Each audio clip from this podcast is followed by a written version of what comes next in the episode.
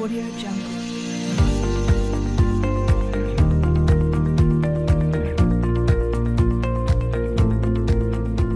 Podcast Govercom, el canal abierto sobre compliance, cumplimiento normativo, sistemas de prevención de riesgos y responsabilidad corporativa. Un canal para todos y un canal para todo lo relacionado con el mundo del compliance.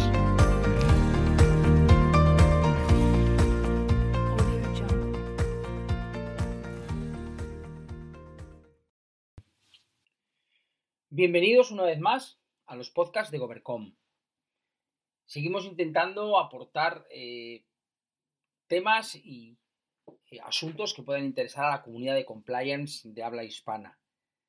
Es el segundo podcast del año. El primero estuvo dedicado a la formación y a las nuevas vías y, canales de comunicación de la formación en compliance. Y en esta ocasión nos vamos a centrar en un tema que a mí particularmente me obsesiona, que son las investigaciones internas en compliance penal. El momento en que una empresa decide de motu propio y con sus propios medios investigar, esclarecer y, en su caso, depurar responsabilidades sobre irregularidades, sean o no constitutivas de un delito o de un ilícito en el ámbito laboral o simplemente una contravención de normas internas, acometer una investigación interna con todos sus medios. Para mí es complejo, es complicado, no está en absoluto claro y ello me deja como pozo o me, llega después de la lectura de un libro que ha sido publicado a principios de este año y cuyo autor o coautor, mejor dicho, don Miquel Fortuny Cendra, va a acompañarnos hoy para hablarnos sobre el libro, maravillosamente escrito, por cierto, por todos los autores que han eh, intervenido en el mismo y prologado con, por don Vicente Magro Servet, magistrado de la Sala Segunda del Tribunal Supremo en España, y nos va a hablar un poco de aquello que nos inquieta. Lo que intentamos es que podáis todos conocer por dónde podemos empezar una investigación, cuáles son los puntos que no debemos olvidar y cuáles son sobre todo las líneas que no debemos cruzar si queremos que esa investigación llegue a buen puerto. No os entretengo más, os dejo eh, íntegramente y sin cortes ni fisuras la entrevista que tuvo lugar con Miquel Fortuny.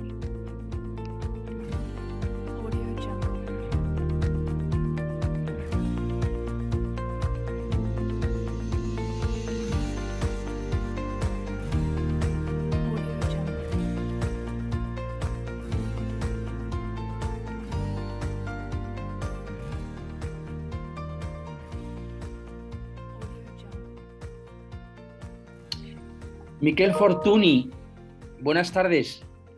¿Qué tal? Buenas tardes, Íñigo. Un lujazo tenerte aquí, ¿eh? como mereces. Llevábamos tiempo ya siguiéndote la pista y, y la publicación de tu libro pues ya nos ha dado la excusa perfecta para poder liarte y, y que seas nuestro podcastero del mes de marzo.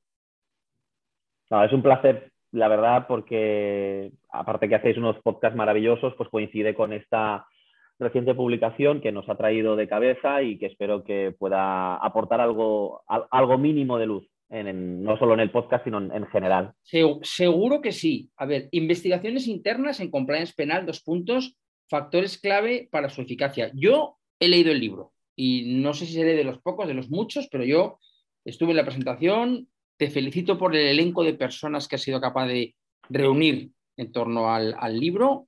Es muy completo y, y es un tema que a mí me, me tiene de cabeza. Investigaciones internas en compliance penal. Eh, de la lectura del libro, y lo comentábamos hace un rato fuera de, fuera de antena, yo tenía la impresión de que, bueno, estamos como estamos, es decir, en humanas incertidumbres, avanzando, que ya se están haciendo investigaciones internas, que las empresas están empezando a limpiar su casa y que al, al hilo de la- del, del incremento de, de diligencias penales donde se están involucrando personas jurídicas, algunas con más eh, ruido mediático, otras con menos, las empresas están empezando a, eh, a- abrir sus propias instrucciones internas para saber qué ha pasado, cómo ha pasado, quién y quiénes, dónde y de alguna manera cómo se posicionan en relación con esto. Pero mi impresión, Miquel, y, un poco para, para abrir fuego en- en el podcast, es que nos queda mucho camino. Efectivamente, de hecho, cuando uno se enfrenta a una investigación interna por primera vez, sea abogado, sea consultor, eh, sea profesional del mundo del compliance, ya solo buscando te das cuenta de que hay poco eh, realmente en- a nivel de jurisprudencia, ya ni contarlo, pero a nivel de publicaciones en cuanto a un compendio que te diga un poco por dónde tienes que ir, una hoja de ruta. Entonces, ¿por qué? Si- Simplemente porque, en mi humilde opinión, desde el año 2015, cuando se reforma el Código Penal y establece la eximente de responsabilidad y los modelos de compliance, uno de, la- de las patas de esos modelos de compliance tiene que ser la detección y la reacción no solo la prevención. Entonces, eh, nace de alguna manera esa necesidad y poco trayecto tiene. Un lustro no sirve de mucho en, en una nueva configuración de un tema tan relevante como las investigaciones internas. Entonces, se conocen poco, se practican poco, Pero tienen mucho ruido porque hay una inseguridad jurídica muy relevante y cuando hay una decisión judicial o una noticia en prensa, hace mucho más ruido que, que otras materias, pero simplemente porque no existe tanta trayectoria. Y es muy relevante, como veremos, de cara al, al derecho de defensa de las personas implicadas, no solo de las personas humanas, sino de las personas jurídicas. De Claro. ahí un poco esto, ¿no? Claro, en los diferentes capítulos del libro eh, abordáis, digo porque sois eh, unos cuantos autores, eh, los, interrogatorios de las partes implicadas, eh, los derechos de quien denuncia, los derechos de quien es denunciado, eh, los protocolos que hay que salvaguardar previamente para, preconstituir o constituir una prueba que el día de mañana, ante una eventualidad de un procedimiento penal, tengan validez porque respetan todos los derechos fundamentales. ¿Qué no lo respeta? Los diferentes criterios que tanto el ámbito laboral como el ámbito penal, que no siempre van de la mano, y luego un tercero en discordia, el constitucional, que tampoco va de la mano. Los otros dos eh, mm, tienen que decir o marcan al respecto. Eh, ¿Con qué nos quedamos? ¿Cómo empezamos una investigación interna y qué queda dentro, qué queda fuera? Mm, ¿Cómo, le metemos mano a esto? Claro, yo, yo partiría de la base de que eh, desde que existe la respuesta penal de la persona jurídica, existe una suerte de privatización de la delincuencia a nivel de- del tratamiento de la prevención de la delincuencia económica. Es decir, el Estado llega a un momento en que no tiene más recursos y pacta con la empresa una colaboración y le dice, mira, palo zanahoria. eh, yo no llego en tu casa, yo no puedo entrar en tu casa, yo no estoy próximo al riesgo, yo no estoy próximo al delito, con lo cual prefiero que seas tú quien me traiga los deberes hechos y me ayudes. Vale, pero eso tiene, a mi modo de ver, un problema que es fundamental, que es el conflicto de interés Correcto. que va, que va a surgir en el juzgado penal posteriormente. Entonces, si bien en España, y, y un poco respondiendo a la pregunta, había una tradición o hay una tradición de investigaciones laborales en materia de despidos, ¿vale? Todo una, un pozo de jurisprudencia laboral y del Tribunal Constitucional en materia de eh, sanciones disciplinarias y ahí se acababa en la jurisdicción social, hemos saltado a la jurisdicción penal con el mayor rigor en cuanto al derecho de defensa, al, en su vertiente en Emotenetur y en otras vertientes, pero básicamente ha hecho un salto cualitativo. Y ese salto cualitativo ahí nos estamos perdiendo. Nos estamos perdiendo porque toda la tradición es anglosajona. Esa privatización viene del mundo anglosajón, especialmente del americano. Entonces, estamos intentando eh, importar una figura anglosajona a un derecho continental, un derecho en un modelo inquisitivo procesal, con tres acusaciones, dos acusaciones como mínimo y una tercera que podría ser una acusación popular, eh, y esto está costando porque no ha habido aún eh, ese salto. Entonces, a nivel de, de, cuestiones básicas que te tienes que plantear, claro, empiezas una investigación y dices, vale, ¿qué hago? ¿Puedo tocar el ordenador? ¿No puedo tocar el ordenador? ¿Puedo entrevistar? ¿A quién? Uh, ¿Tengo que reportar esto a la fiscalía cuando acabe la investigación? ¿Me tengo que confesar culpable? ¿Cuándo lo hago? ¿Cuándo lo hago? Eh, sí. ¿qué, ¿Qué ocurre en todo esto? Porque a nivel laboral más o menos lo tengo claro, pero a nivel penal no. Y esa es la principal consecuencia de que haya hoy en día una inseguridad jurídica en cuanto a la investigación interna corporativa en compliance, que no tenemos claro hasta qué punto estas investigaciones internas corporativas, donde hay un conflicto de interés brutal, uh -huh. la empresa es juez, es juez y parte en su propia investigación, claro. es decir, oye chicos, os voy a investigar, pero no os, no os preocupéis, que luego nos sentamos juntos en el banquillo de los acusados, ¿vale? Cada uno no, lo suyo, ¿eh? que espero no que lo mío sea poco. Claro. ¿Vale? Entonces, ahí eh, eh, esta cuestión es la nuclear en que falta una regulación a nivel eh, jurídico penal que dote de esa seguridad jurídica mínima a esas investigaciones internas en compliance penal. Claro. Ese conflicto. Esto me lleva a una pregunta que para mí es importante y que yo creo que en su momento lo hablamos, Miquel. A lo largo de muchos capítulos del libro planea sobre todo las investigaciones internas, y se refieren a ello muchos autores, el, el que llamáis el test o, el juicio de proporcionalidad. Es decir, en esa invasión del ámbito del investigado que hace la, la corporación, la persona jurídica, eh, eh, aparece este test como, como el, el, la vara de medir en lo que podemos o no podemos hacer cuando somos juez y parte o cuando nosotros nos componemos nuestra propia instrucción. Entonces, aparecen muchas sentencias y en aplicación de muchas acciones que se acometen en el curso de una investigación interna, cuando se intervienen ordenadores, las comunicaciones internas, las grabaciones. ¿En qué consiste este test o este juicio de proporcionalidad y por qué es tan importante eh, en, en, una investigación interna? Claro, es, es, eh, es muy relevante, como bien dices, y apunta a la asimetría que hay entre trabajador y empresa.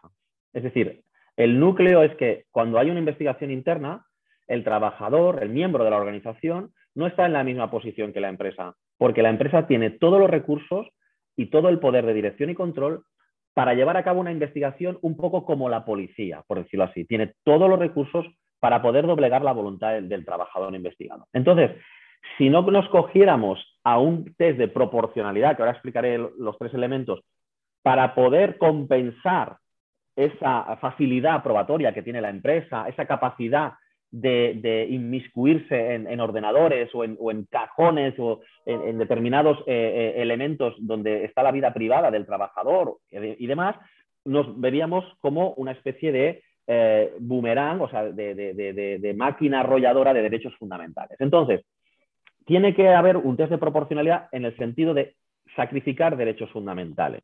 ¿De acuerdo? Es decir, el test de proporcionalidad tiene tres elementos. Primero, la medida de injerencia en el derecho fundamental, o sea, la medida que vamos a utilizar, es idónea para conseguir el objetivo. Es decir, si yo entro en el ordenador, esa es la medida que me queda eh, y no existe ninguna otra medida menos, ¿no? menos, lesiva, ¿vale? Primero.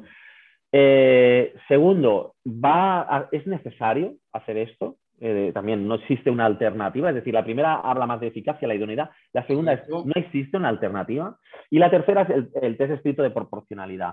Si sacrificamos ese interés, ese derecho fundamental o ese interés particular de la persona, vamos a sacar más beneficios para el interés general o para el interés colectivo. Sería por Sería... un delito sí. colmaría este último, la persecución de un delito colmaría este último presupuesto.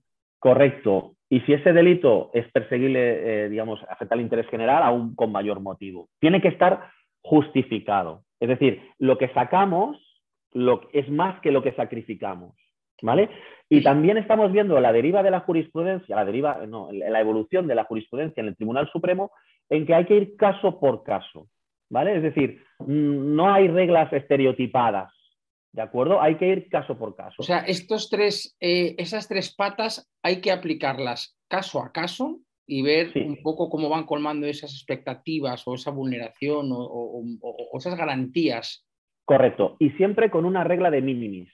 Es decir, vamos a hacer lo indispensable. No vamos a matar moscas con cañonazos. Si podemos con dos correos, no le revisemos todo el ordenador a este señor o a esta señora, por favor, porque hay que ser proporcionado incluso en la ejecución, ¿de acuerdo? Entonces tenemos que utilizar pues técnicas forensic como es eh, búsqueda por, por criterios palabras, eh, de palabras, uh -huh. etcétera, etcétera. Hay que decir unas reglas de mínimo. Y siempre por encima del test de proporcionalidad tiene que haber una sospecha legítima. Ajá. un indicio legítimo. No podemos convertirnos en un gran hermano que lo graba todo y lo ve todo. Tiene que haber una sospecha de irregularidad, tiene que haber un indicio de criminalidad, tiene que haber un, una legitimación para iniciar una investigación, para evitar precisamente investigaciones prospectivas. Prospectivas, eso te iba a decir. Esto era la investigación prospectiva de diligencias a diestro y siniestro a ver qué cae. Vamos a ver qué encontramos de Íñigo y de Miquel, que seguro que pillamos algo. Hombre, ¿vale? yo creo que algo nos pillaría, Miquel. Espero que no, seguro que no. Eh, uno de los capítulos, estoy recordando ahora, al ir un poquito de todo esto de los interrogatorios, a mí me llama la atención la, la, el, el, la llamada capítulo de la persona investigada y, y, lo que puede decir y no en relación con su derecho a no autoinculparse y, y el de conocer el alcance de sus palabras o de lo que, o, lo, o de lo que tenga y deba decir en relación con lo que conozca de hechos y esa especie de obligación también laboral, legal que tiene de, Ujú. de- de colaborar y de, y de- y de lealtad absoluta dentro del entorno del trabajo. Entonces, eh, no recuerdo bien un poco las categorías, pero sí se habla de, eh, de un tipo de personal, un tipo de trabajador con un deber de informar, frente a otros trabajadores, por ejemplo, mm, en los que hay una cierta rebaja de esa responsabilidad. No sé si sabes por dónde voy. O sea, eh, eh, existirían como diferentes rasgos de obligaciones de declarar, de confesar o de reportar. Hablo de las investigaciones internas y de dentro de- de- de- de- del plano, creo que es previamente laboral en el que se está investigando algo y se llama a alguien para que cuente. ¿Cómo se concilia eh, este deber de informar de un trabajador dentro de una investigación aparentemente laboral con el derecho a no autoincriminarse mm, cuando puede haber visos de que existe además de que cruzamos ya una línea roja y entramos ya en el Código Penal? Hmm. Es de las cuestiones más relevantes del libro, y aquí lo trata magistralmente Albert Estrada, eh, hay, de momento tenemos que distinguir dos planos. Eh, la naturaleza de los hechos, que a veces no se sabe a priori, ¿eh? pero si nos encontramos con la obligación leal de colaborar, cualquier, dentro del poder de dirección y control del empresario y esa buena fe contractual que debe existir en el ámbito laboral, obliga a cualquier trabajador que está en ese perímetro de control a colaborar con una investigación a nivel genérico, a nivel conceptual. ¿Por qué? Porque entra dentro del, poder de dirección del empresario controlar los riesgos porque son garantes de los riesgos. Por lo tal, por lo cual podemos estar vulnerando intereses ajenos o intereses propios y por tanto usted tiene el deber de colaborar porque esto le supera a usted. Esto es un tema de bienes jurídicos, por tanto colabore. Ahora, ¿qué pasa? Que cuando tú me entrevistas a mí, yo puedo estar implicado en los hechos si son de naturaleza penal. Y ahí es cuando nos entra, si los hechos son de naturaleza penal, el derecho a la presunción de inocencia y, por tanto, el derecho a no incriminarse. En España, este derecho no ha estado, muy desarrollado porque hasta ahora no existían este tipo de, investigaciones donde luego seremos parte los dos, eh, la persona jurídica y la persona física en el proceso penal, pero eh, en la apuesta que se lleva a cabo es si realmente hay una afectación del derecho futuro, porque es una investigación por un delito que está ocurriendo o un delito que usted ha cometido y, está consumado, pero ha cometido, podríamos obligarle a declarar. Muchos autores dicen que no. ¿Por qué? Porque, y aquí se sostiene en este libro. Porque si la repercusión es penal, podría estar en, en juego, en jaque, esa validez de esa declaración porque podría afectar al derecho a no, no incriminarse, a no ser que el, el, trabajador voluntariamente quiera, quiera declarar. Y además, habláis de una, vol una voluntariedad muy expresa, es decir, sí. sabiendo y conociendo las consecuencias de lo, que, de, de, de, lo que va a contar o dice y de eh, el, el, perjuicio que puede ocasionar para él, pues eso, confesar unos hechos Correcto. o, claro. Correcto, y eso le lleva a la empresa a tener que decirle si quiere un abogado de su confianza que esté presente en la declaración, etcétera, porque podrías eh, dar mayor garantía a que esa información que se, se, está suministrando a esa persona está de alguna manera eh, apoyada por el entendimiento técnico de un abogado que, está presente en la declaración o la entrevista, perdón, y está eh, asesorando al cliente en qué es lo mejor, en este caso al trabajador, para, para declarar. Pero yo repito, en una, en una investigación que se queda solo en el ámbito laboral, que la amenaza es el despido, no una pena de prisión, ahí juega otro, otro elemento que es el Estatuto de los Trabajadores y esa obligación de lealtad. Es la obligación de reportar. Esa es claro, el, el, el, problema, eh, Miquel, es que a lo mejor no siempre va a estar muy claro esa línea. Es decir, yo empiezo a rascar y, y, yo, eh, eh, además, yo creo que la declaración del investigado, salvo que tengas muy claro ese, ese, ese esquema de, de, esa instrucción privada de, de, de, una causa, puede ser de las primeras de las puede ser de las primeras de las diligencias, vamos a llamarlo así, que haga la empresa.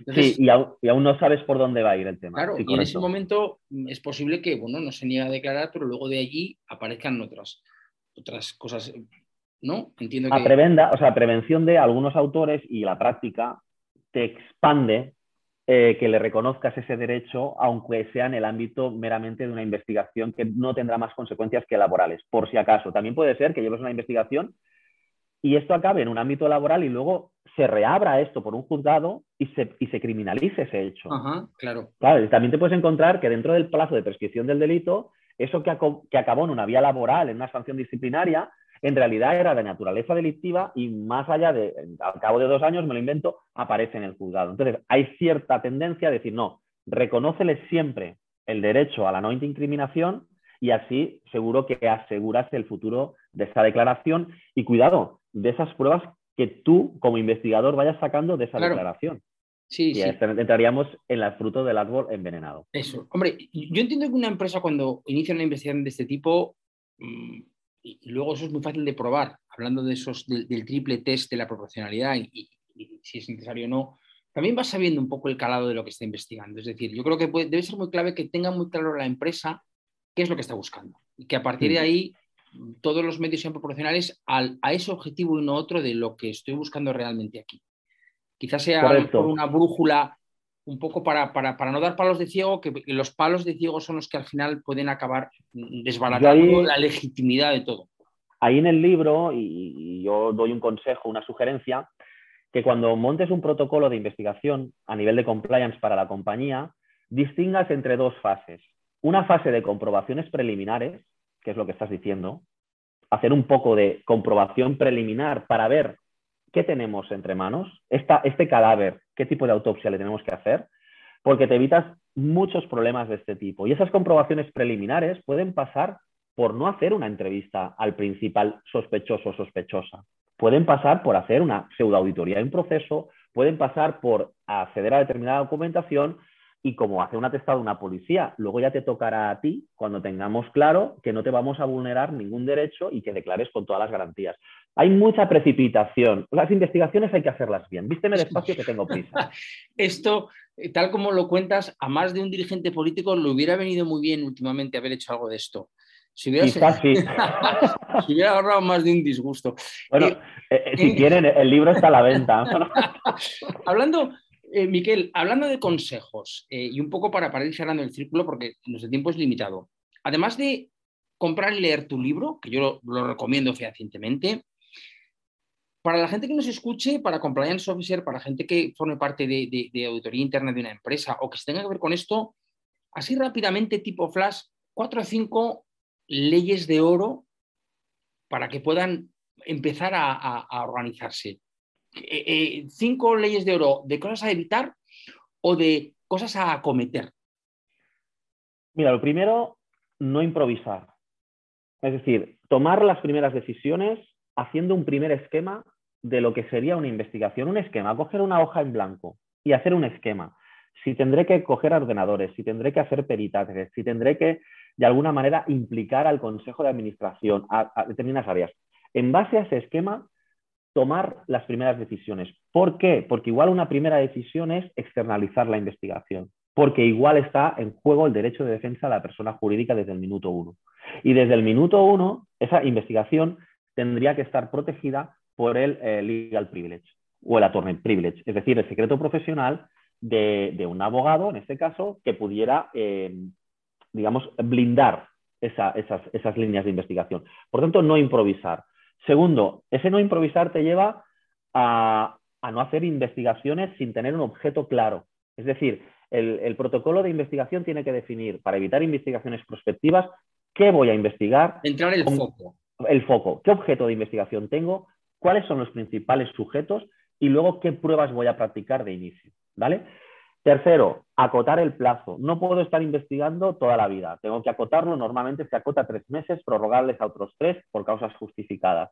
Y luego, muy importante, y no por ser el último, menos importante, evitar la, las, las, fugas de confidencialidad y sobre todo eh, evitar la existencia de conflictos de interés y mermas de independencia, porque ya de por sí la criatura nace poco independiente, porque Correcto. vamos a encontrarnos en el juzgado, pues intentar garantizar esa, esa máxima independencia eh, posible. Y con eso, de alguna manera, puedes tener esa eh, vísteme despacio que tengo prisa. Vale, con, con muchas, eso tienes, muchas veces ya te vienen. Exactamente. Porque muchas veces las empresas te vienen a darte la investigación cuando ya lleven dos meses investigando. Y entonces Claro. dices, es que ya no podemos salvar todo esto. Porque ustedes ya han realizado eh, entradas en ordenadores que no se pueden salvar o entrevistas. Correcto. Y esto Correcto. puede ser Vox Populi, es decir, es, sí, imagino que llegarán cosas que ya no tienen mucha, mucha posibilidad de ser resueltas o ser enmendadas mm, con todo lo que conlleva lo que llevamos hablando, estamos hablando. Miquel, se nos va el tiempo. O sea, hemos estado, no sé, no, no sé si estamos 15, 20, 10 minutos, mucho. Y estos podcasts son pues, pequeños fogonazos, ¿eh? Que hoy además eh, creo que es muy bueno, muy propio y además lo has contado de una manera muy, directa. Creo que eh, vuestro libro habla de muchas más cosas y lo hace además con mucho rigor, pero, pero, pero muy comprensible y, y muy práctico. Tú has sido todavía más práctico hoy, te he obligado yo a preguntarte cosas muy acotadas, pero, pero bueno, darte la enhorabuena por, el libro a ti y hazlo extensible a los autores, algunos de ellos de reconocido prestigio y todos ellos muy brillantes, contando lo que han contado, y darte las gracias por, compartir esto con nosotros esta tarde. Pues muchísimas gracias. Sabes que a ti y a mí nos gusta mucho hablar de derecho y especialmente de compliance, con lo cual hemos hecho el esfuerzo de acotarnos al tiempo. Y yo quiero agradecer, como no puede ser de otra manera, a los compañeros y compañeras que han escrito la obra y, por qué no decirlo, también a, a- Alexis- a- a don Vicente Magro por prologarla y, y por apostar tanto siempre por el compliance como, como lo hace. O sea que te agradezco muchísimo el podcast y sobre todo pues, eh, el interés por el libro. Sin duda se lo merecen todo. Miquel, eh, mil gracias, buena tarde y nos veremos pronto. Buena tarde, muchas gracias y un abrazo a toda la audiencia. Gracias.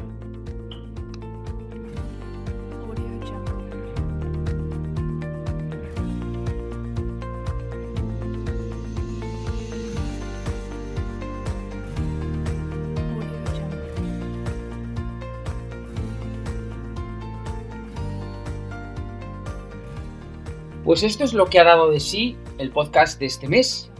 Ha sido interesante, muy intenso, muy didáctico y volveremos el mes que viene con más contenidos de, que espero que sean de vuestro interés. Tenemos muchos proyectos, alguna sorpresa, eh, mucha ilusión en seguir haciendo cosas. Y sí os adelanto que a lo largo de la primavera vamos a dar eh, altavoz, voz, voto y, y la palabra a los compliance officer de empresas. Vamos a empezar a contar con testimonios de primera mano sobre el día a día, el desempeño, los objetivos de compliance, la relación del compliance officer con el resto de la empresa y sus desvelos y también sus logros y sus alegrías. Os espero en los próximos podcasts. Eh, soy Íñigo Gómez de Ruezo. Esto es Podcast Overcom. Gracias y hasta pronto.